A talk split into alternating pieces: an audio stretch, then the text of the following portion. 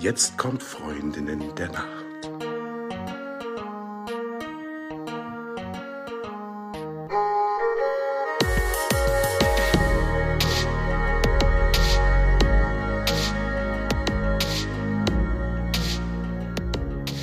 Hallo und herzlich willkommen zur neuen Folge von Freundinnen der Nacht. Mein Name ist Talea und bei mir ist die, die Eva. Hallo, hallo. Sag mal, Eva, wie hast du heute Nacht geschlafen? Sehr gut. Wir haben ja schon festgestellt, immer wenn du mich fragst, habe ich schlecht geschlafen oder irgendwie komisch geträumt, aber heute Nacht habe ich echt ganz gut geschlafen. Also ich schlafe ja grundsätzlich vielleicht besser als andere. Also ich habe äh, nie Probleme mit dem Schlaf tatsächlich so richtig. Und ich habe jetzt auch für mich ein äh, Lavendelöl entdeckt und damit schmiere ich mich ein nachts und dann ist es richtig muckelig. Ich fühle mich wie so ein Teenager im Moment. Ich weiß nicht, ob du dich dran erinnerst. Als Teenager fand man das eigene Bett irgendwie am besten, habe ich das Gefühl. Und so fühle ich mich. Ich habe im Moment so richtig muckeligen Teenager-Schlaf. Also sehr gut habe ich geschlafen geschlafen. Und du? Ich weiß noch, wie ich als Teenager einfach ungefähr alles im Bett gemacht habe. Also wirklich gelernt und irgendwie so, was man halt so tun kann, habe ich im Bett gemacht. Ich habe mir auch immer gewünscht, einen Pizzaofen unterm Bett zu haben und einen kleinen Kühlschrank unterm Bett, so dass ich gar nicht aufstehen muss, um mir Pizza zu machen. Fällt mir gerade dazu ein. Aber das war gar nicht deine Frage. also Zuallererst bin ich super froh darüber, dass der Fluch durchbrochen ist und dass ich dich offenbar jetzt wieder fragen kann, wie du geschlafen hast und es nicht rückwirkend dafür sorgt, dass es irgendwie nicht so erholsam war. Ja, aber bei mir, ja, wie habe ich geschlafen? Ich habe ja so ein bisschen mit Allergien zu kämpfen, so Gräser, Pollen, Gedöns, was irgendwie gefühlt jede, jeder zweite hat. Und manchmal merke ich das auch so ein bisschen, dass ich halt einfach eher mal die Nase zu habe und ich nehme halt auch diese Allergiemedikamente, die machen mich dann manchmal ein bisschen müde irgendwie habe ich das Gefühl, dass mein Schlaf sich dadurch jetzt gerade ein bisschen verändert, je nachdem, wie das Wetter draußen ist. Aber so im Großen und Ganzen würde ich sagen, ich habe ganz gut geschlafen. Und hast du denn heute ausgeschlafen? Ja und nein. Also, ich habe ausgeschlafen, weil meine innere Uhr schon weiß, wann Aufstehenszeit ist. Das heißt, ich habe jetzt nicht den Schlaf unterbrochen. Meine Aufstehzeit ist aber um 7.30 Uhr. Das heißt, das würde ich jetzt unter allgemeiner Definition nicht als ausgeschlafen einordnen. Wie siehst du das? Hast du ausgeschlafen? Ja, also es ist ja so ein bisschen Trugschluss, dass Ausschlafen immer gleichgesetzt wird mit Langschlafen. Und das ist es ja gar nicht. Ausgeschlafen mhm. ist ja eigentlich dann, wenn alle Abläufe des Körpers in der Nacht vollzogen sind. Und mhm. ähm, das ist natürlich für jemand, der vielleicht nachts arbeitet, was anderes. Aber wir sprechen jetzt mal von Menschen, die ähm, tagsüber aktiv sind und nachts schlafen. Und da hat Ausschlafen tatsächlich oft gar nichts mit Langschlafen zu tun. Aber das ist das, was man so ein bisschen darunter versteht, mhm. ähm, dass man ausschläft und dann gleich lang schläft. Und davon kann ja auch so ein bisschen die Stimmung abhängig sein, ob man sich ausgeschlafen fühlt oder nicht. Ja, da hast du völlig recht. Ich finde auch, das ist eine wichtige Unterscheidung zwischen Ausschlafen und lange Schlafen. Und ich würde genauso wie du Ausschlafen auch so definieren, dass der Schlaf beendet ist. Alles, was im Schlaf so passiert, passieren soll, ist bis dahin geschehen und man kann auch um 6 Uhr ausgeschlafen sein oder ausgeschlafen haben. Andere haben das vielleicht erst um 9 Uhr oder um noch eine ganz andere Uhrzeit geschafft. Vielleicht kannst du unseren ZuhörerInnen da draußen erklären, warum das eigentlich so ist und wie unterschiedlich wir dabei auch sind. Ich versuche mal, äh, es zu erklären. Also es gibt ja da unterschiedliche Ansätze. Es gibt ganz, ganz schlaue Schlafforscher, die unterschiedliche unterschiedliche Schlaftypen an Menschen kategorisieren und ich äh, will einfach mal ein paar aufzählen. Es gibt da zum Beispiel ganz klassisch äh, die Lerche, die wir alle kennen. Die Lerche ist eher ein Frühaufsteher, ist vor dem Mittag produktiv und ist aber auch früh müde. Und dann gibt es die Eule. Die Eule ist eher ein Morgenmuffel, mag spätes Aufstehen und ist abends eher leistungsfähig. Und ähm, davon gibt es eine Weiterführung. Also Lerche und Eule haben wir irgendwie alle schon mal gehört und das ist dann auch oft die die Erklärung dafür, dass wir morgen mufflig sind, ja, unseren Mitmenschen gegenüber. Also es gibt dann zum Beispiel noch den Löwen, der ist eher ein Frühaufsteher, morgens aufmerksam und produktiv, ist früh müde und schläft schnell ein, ist vom Charakter ehrgeizig und gewissenhaft, optimistisch und denkt analytisch. Dann gibt's den Wolf. Der Wolf ist auch ein Morgenmuffel, hat äh, seinen Energieschub gegen 19 Uhr, geht eher nach Mitternacht ins Bett, ist kreativ, risikofreudig, launisch und handelt impulsiv. Dann gibt's noch den lieben Bären. Der Bär, der schläft viel und tief und hat immer das Gefühl, zu wenig zu schlafen und benutzt ganz gerne mal die Schlummertaste. Uh, der die Bär Schlummertaste. Ist, oh je, ja, da können wir gleich nochmal drüber sprechen. Der Bär ist am Mittag produktiv, fröhlich, extrovertiert, ihm ist Loyalität wichtig und er geht Konflikten aus dem Weg. Und zu guter Letzt der Delfin. Der Delfin wacht nachts häufig auf, fühlt sich müde, hat seinen Energieschub um 19 Uhr und geht vor Mitternacht ins Bett. Ist eher ängstlich, introvertiert und neigt zu Perfektionismus. Ich weiß, dass sich Menschen Gedanken machen, um diese Schlaftypen zu kategorisieren. Meine persönliche Meinung dazu ist tatsächlich, dass wir alle eher Misch- oder Normaltypen sind, dass die Art und Weise, wie und wann wir schlafen, einfach beeinflusst wird durch zum Beispiel künstliches Licht, durch spätes Essen, durch Lebenswandel. Ich persönlich finde es ganz süß und ganz nett, aber weiß gar nicht, ob diese Schlaftypen so realistisch sind. Kannst du für dich da eher dich einem Schlaftyp zuordnen oder? Ja, ich finde es auch auch schwierig. Also für mich sind es so gedanklich Hilfskonstrukte, die man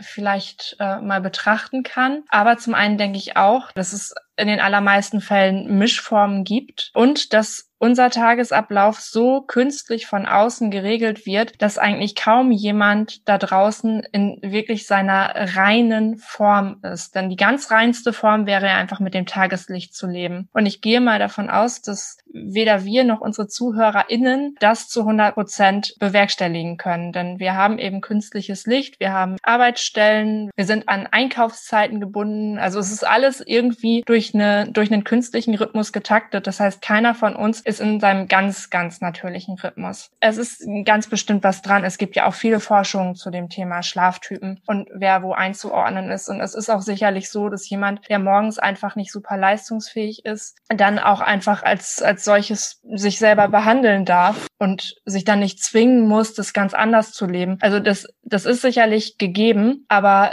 diese Schlaftypen haben auch ein bisschen was von so Horoskopen in so einer Zeitschrift. Heute bist du energiegeladen und kraftvoll. Es ist dein Tag. und eigentlich ja. könnte man, man könnte doch eigentlich auch, wenn man, äh, wenn man das wie so ein Horoskop betrachtet, da auch so ein Pärchen-Dating-Ding draus machen. Lass uns doch mal eine Dating-App erfinden, die sich dann aber nur auf die Schlaftypen bezieht, weil da macht es ja dann auch Sinn, wenn man mit jemandem in einem Raum schlafen möchte, dass die Person einen ungefähr ähnlichen Schlafrhythmus hat wie man selber. Lass mal so eine Dating-App erfinden. Also es lässt sich ja auf ganz viele Bereiche ausweiten. Ne? Ich kann ja auch mein, mein Team, mit dem ich arbeite, danach aussuchen, ne? wenn wir alle um elf erst starten wollen, ist doch super. Aber es gibt ja auch die, die um sieben schon gerne im Büro sind. Von daher sollen sie mal. Mhm. Es gibt ja. eine ganz lustige Geschichte hier, wo ich wohne, gibt eine ganz große Uhr auf einem öffentlichen Platz und die wurde tatsächlich erbaut, weil viele, ich sag jetzt mal Arbeiter vom Land kamen und die waren es gewöhnt, mit dem Sonnenaufgang anzufangen zu arbeiten und mit dem Sonnenuntergang mehr oder weniger aufzuhören. Und als die in die Stadt kamen und andere Arbeiten dann äh, vollführen sollten, ist es denen natürlich schwer gefallen, ja, weil sie einfach diese Orientierung der Uhr nicht hatten. Und deshalb hat man hier an dem öffentlichen Platz diese, diese Uhr errichtet, damit jeder immer wusste, wie spät es ist und wann Zeit zum Arbeiten ist und wann Zeit für Feierabend ist, ja. Total witzig. Das können wir uns ja alle gar nicht mehr vorstellen. Überhaupt nicht. Ich hatte nur ein einziges Mal in meinem Leben so eine Erfahrung, die so ganz grob in die Richtung geht. Und das ist tatsächlich jetzt auch noch recht weit hergeholt, denn es handelt sich nur um einen sechs Tage Aufenthalt auf einsamen Inseln bei mir Das heißt, sechs Tage im Vergleich zu dem Rest meines Lebens ist nicht besonders viel. Aber in den sechs Tagen habe ich die Erfahrung gemacht, also es gab auf diesen einsamen Inseln kein Strom, kein Telefonsignal, kein fließendes Wasser. Also es war halt, es gab so Generatoren, die wurden dann abends mal kurz angeschaltet, dass man dann irgendwie fürs Abendessen ein bisschen Licht hatte. Das war aber auch eher so ein Lichtlein. Und da hatte ich diese sechs Tages Erfahrung, wie es ist, mit dem Tageslicht zu leben. Und das war traumhaft. Also natürlich hat sich mein Körper in dieser kurzen Zeit nicht darauf eingestellt. Aber es war so entspannt, weil ich gar nicht auf die Uhr geguckt habe, weil es überhaupt gar keinen Grund gab, auf die Uhr zu gucken. Da habe ich mich so mit mir selber und der Natur verbunden gefühlt, dass ich hinterher gar nicht zurück in die Zivilisation wollte. Und jetzt bist du aber offensichtlich in der Zivilisation. Und jetzt muss ich dir die schlimme Frage stellen, Talia. Benutzt du einen Wecker, ja oder nein? Also ich benutze einen Wecker, aber eigentlich benutze ich ihn auch nicht wirklich. Schon das zweite Mal heute, dass ich so eine Antwort gebe, die irgendwie ja und nein zugleich ist. Ne? Ich, ich erkläre sie mal kurz meine Antwort. Ich stelle mir meinen Wecker als Backup, aber mein Körper, meine innere Uhr hat sich schon so sehr auf meine Schlafens- und Aufstehzeiten eingestellt, dass ich den Wecker eigentlich gar nicht brauche. Und für mich ist es aber einfach nur die Sicherheit, dass ich auf keinen Fall verschlafe. Denn ansonsten wüsste ich, wenn ich irgendwie Termine habe, gerade morgens, dass ich irgendwie innerlich unruhig wäre, weil ich irgendwie Angst hätte, den Termin vielleicht verpassen zu können. Also ja, ich stelle mir den Wecker, aber eigentlich brauche ich ihn gar nicht wirklich. Ich stelle mir den Wecker jeden Tag um 7.30 Uhr und am Wochenende stelle ich ihn mir um 8.30 Uhr, stehe aber trotzdem eigentlich immer um 7.30 Uhr auf. Wie machst du das? Stellst du dir den Wecker? Also es ist tatsächlich so, dass ich jeden Tag um Viertel nach sieben aufwache. Immer. Aber ich stehe dann manchmal nicht auf. und äh, von daher stelle ich mir den Wecker schon allein aus Sicherheitsgründen. Und ich finde das auch legitim. Von sich zu verlangen, dass seine innere Uhr so gut getaktet ist, dass man morgens sofort aus dem Bett springt und immer pünktlich und dann immer pünktlich äh, bei dem ist, äh, wo der Tag einen hinruft. Den Stress muss man sich nicht aussetzen. Also ich finde, einen Wecker zu benutzen ist legitim und gut und gibt einem immer Sicherheit. Drückst du auf die Snooze-Taste? Nein.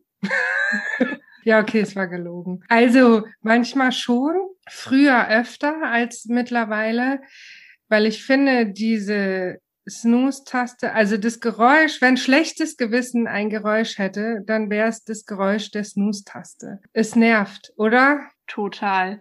Also ich finde allein schon der Weckerton, wenn ich irgendwie mir mal einen Timer für tagsüber stelle und mir einen Timerton aussuche und dann irgendwie zufälligerweise auf meinem Smartphone das, denselben Ton erwische wie mein Weckerton, dann habe ich schon tagsüber dieses schlechte Gefühl. Also ich finde, das ist so an dieses Geräusch geknüpft. Also von daher ja, wenn ein schlechtes Gewissen ein Geräusch hätte, dann ist es der des Snoosens, des Snooze-Tons.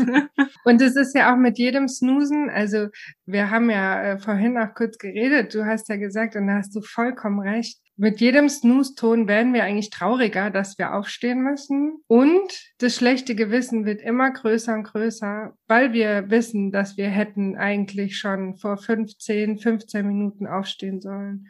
Und das ist so sinnlos, also wie ein Kropf braucht keiner. Ja, total. Und vor allen Dingen ist das bisschen, was man dann noch an Schlummern hat, nicht wirklich zielführend. Also eher, es ist eher so, dass es einen noch müder und noch unzufriedener macht, aber auf gar keinen Fall trägt es zur Erholung bei. Das heißt, man tut sich eigentlich gar keinen Gefallen. Also man nimmt sich was von der Zeit, in der man eigentlich hätte noch schlafen können. Man wird immer unzufriedener, es wird immer schwerer aufzustehen und eigentlich, eigentlich unterm Strich ist es eine doofe Sache, was aber nicht heißt, dass ich nicht auch manchmal auf die Schlummertaste drücke, weil ich morgens auch nicht aus dem Bett will. Ist ja auch schön im Bett und gemütlich und man schläft so schön und wenn man den Tag beginnt, dann muss man sich ja auch das Gesicht waschen und so unangenehme Dinge tun, die irgendwie gar nicht so gemütlich sind wie das Bett. Also klar benutze ich die Taste auch manchmal, aber eigentlich ist es nicht gut. Und ich finde auch, also wenn der Wecker klingelt oder man wach wird, man muss nicht innerhalb der ersten fünf Sekunden aus dem Bett springen, sondern was wir Erwachsenen irgendwie nie machen, was wir verlernen, oder viele haben es verlernt, ist sich mal so richtig doll zu strecken. Mhm. Also um, um, um die Nacht so ein bisschen aus den Knochen zu strecken. Kinder machen das ja, aber ja, mhm. wir Erwachsenen sollten das auch tun. Und mhm. dafür ist vielleicht eine Schlummertaste ganz gut, ne, die wirklich auf nur so ein paar Minuten angesetzt ist, dass ich dann weiß, jetzt habe ich mich genug gestreckt und die Augen schön aufgemacht und dann kann ich auch in aller Ruhe und langsam tatsächlich aufstehen und in den Tag starten. Ja, ja. vor allen Dingen so als, als Backup, dass man dann, äh, während man sich so schön regelt und streckt, nicht wieder einschläft. Das wäre ja dann auch maximal ungünstig, wenn man eigentlich dann vorhat, den Tag mit ein bisschen leichten Dehnübungen zu beginnen und einfach schön wieder einpennt. Was mhm. meinst du denn, wann sollte man überhaupt aufstehen? Also, am allerbesten startet man 90 Minuten vor Tagesbeginn. So, und Tagesbeginn ist entweder dann, wenn man zu arbeiten muss oder wenn man vielleicht auch mit dem Haushalt anfängt oder mit was auch immer so der eigene Tagesbeginn ist. Aber wie, also wie würdest du Tagesbeginn definieren? Denn wenn ich jetzt für mich so überlege, mache ich in diesen ersten 90 Minuten, die ich mir eigentlich in der Regel auch nehme, auch immer noch mal oder immer schon mal so, so kleine Arbeiten. So nebenbei aber eigentlich eher. Mhm. Wie machst du das? Also ich meine, na klar, man frühstückt dann und duscht und so, ja, aber ich finde, mit der Arbeit oder den Aufgaben zu starten, sollte man tatsächlich erst nach den 90 Minuten. Ja. Mhm. Morgens wirklich die, also ich meine, ob es jetzt 70 oder 90 oder 100 Minuten sind, ist ja dann egal, aber sich einfach morgens die Zeit zu geben und gut in den Tag zu starten. Und ich glaube, wir müssen uns das auch gönnen. Und aufzustehen und sich sofort an Computer zu setzen oder sonst irgendwas zu erledigen, ist irgendwie eine Selbstbestrafung für was auch immer. Also das ist ja gar nicht notwendig, ja. Und ähm, am schlimmsten ist es natürlich, wenn man morgens irgendwie zur Arbeit hetzen muss, weil man zu spät aufgestanden ist und dann lieber eine halbe Stunde früher aufstehen und sich in Ruhe ein leckeres Frühstück zubereiten oder was für sich selber zu tun, eine Yoga-Einheit einschieben oder was auch immer einem hilft, da in den Tag zu starten. So würde ich's machen. Also ich versuche wirklich morgens nichts zu tun, mich ein bisschen zu sortieren, zu frühstücken. Ich meine, klar, nehme ich auch mal eine Gabel aus der Spülmaschine, wenn ich sie brauche, aber ich versuche wirklich, naja, da jetzt keine großen Arbeiten zu vollführen. Mhm. Ja, also ich bin mir da ja nie so ganz sicher, was ich jetzt wirklich dann als Arbeit definieren möchte und was nicht. Ich bin ja zum Beispiel nicht so der größte Hausarbeitsfan. Das heißt, eins der unangenehmsten Dinge für mich persönlich ist es, mich um meinen Haushalt zu kümmern. Natürlich tue ich das, also für alle ZuhörerInnen da draußen, bei mir sieht's nicht aus wie Sau. Ich mache das, ich sage nur, ich mache es nicht gerne.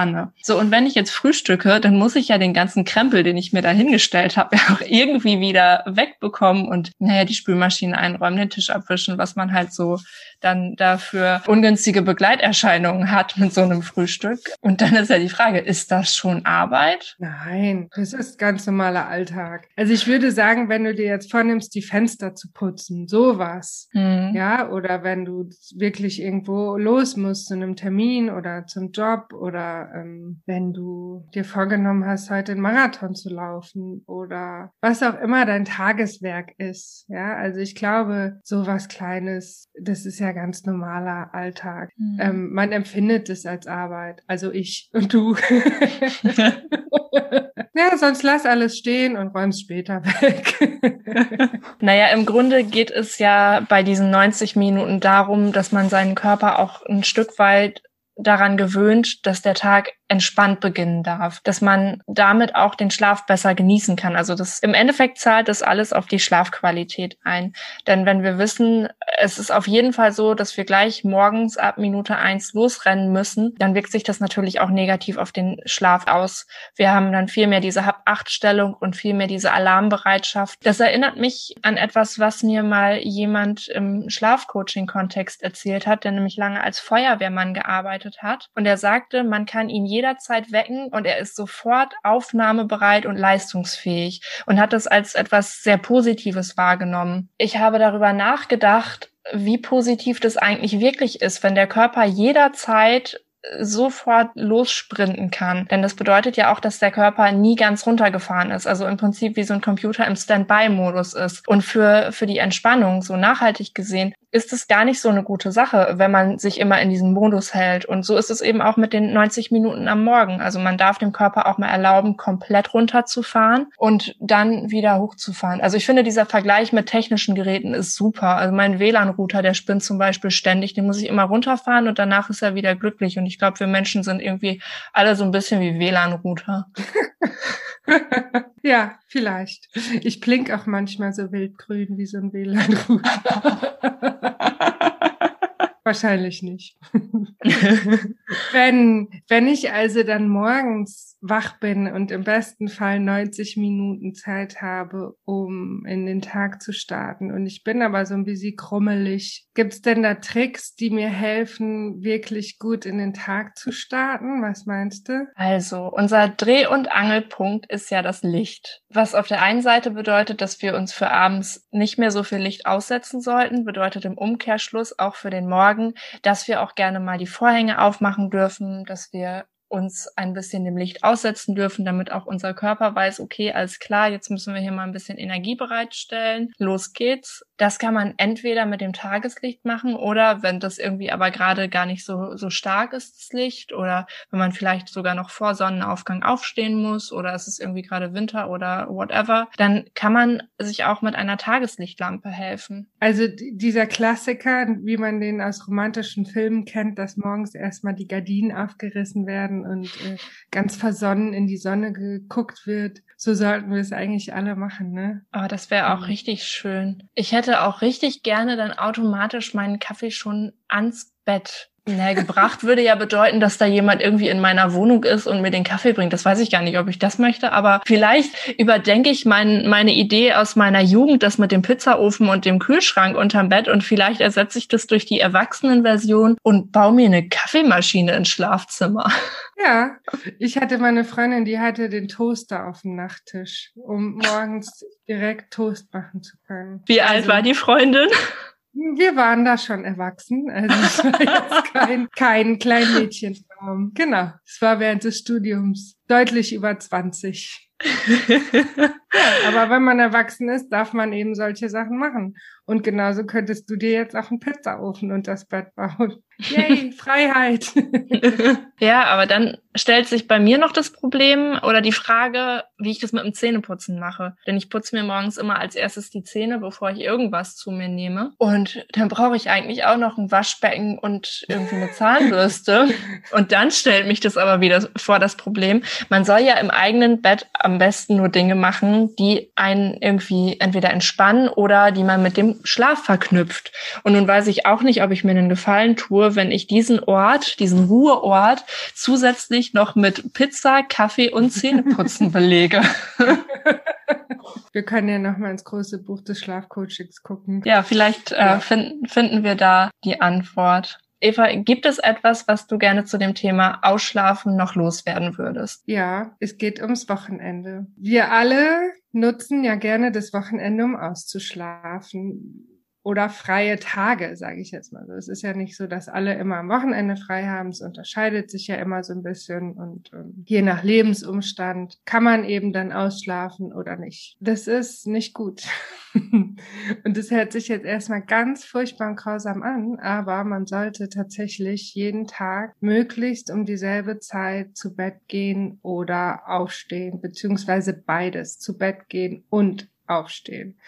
Und wenn man aber mal einen langen Abend hatte, dann zumindest am nächsten Morgen um dieselbe Zeit aufstehen wie unter der Woche. Sonst bekommt man einen Mini-Jetlag. Und das ist auch der Grund, warum viele die Montage so doof finden, weil sie schlecht aus dem Bett kommen. Und das hat ganz viel mit unserer inneren Uhr und Chronobiologie zu tun. Also alle Abläufe im Körper und auch im Geist passieren nach einer inneren Uhr, nach einem bestimmten Rhythmus. Und wenn der jetzt am Wochenende durcheinander gerät, braucht der Körper ein bisschen Zeit, um sich da wieder einzufinden. Und wir tun uns also keinen Gefallen, wenn wir Samstag, Sonntag ausschlafen, weil wir dann Montag wieder in die unter der Woche Zeitzone zurück müssen.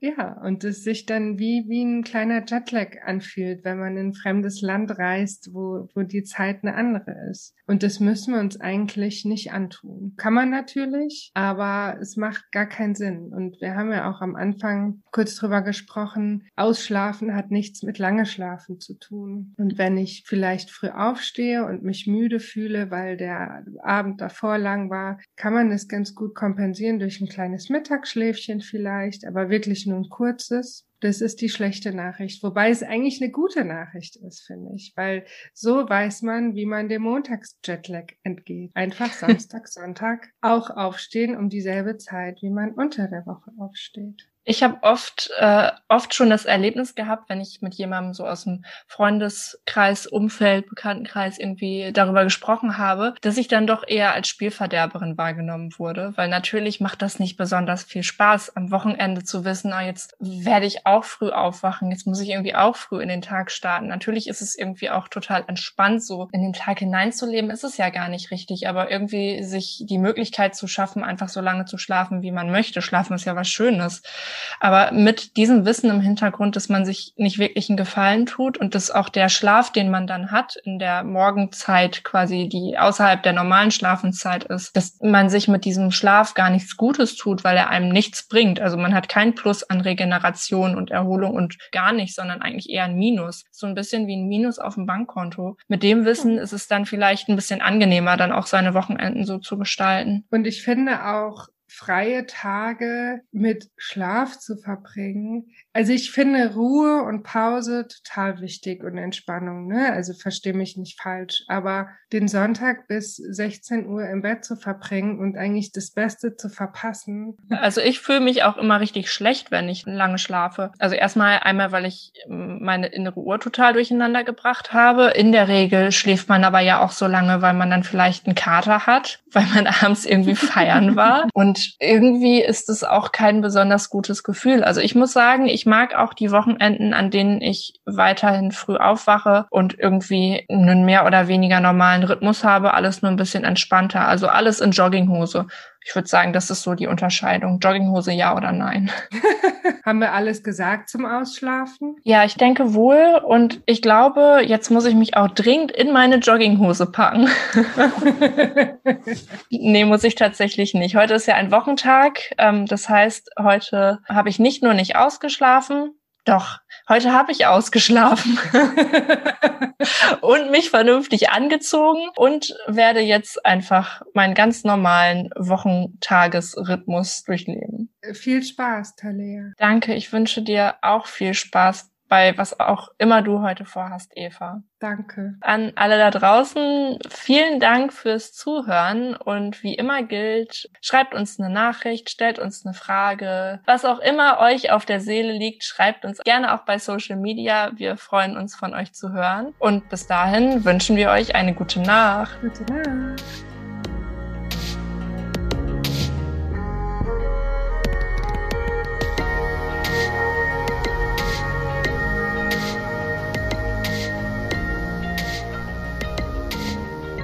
Das waren Talea und Eva, die Freundin der Nacht. Hast du denn ein bestimmtes Thema oder eine Frage zum Schlaf, mit der wir uns unbedingt beschäftigen sollen? Oder willst du uns was zu deiner Nacht erzählen? Dann schreib uns gerne an freundinnendernacht.podcast.gmail.com. Bis zum nächsten Mal bei den Freundinnen der Nacht, Talea und Eva. Und jetzt gute Nacht. Gute Nacht.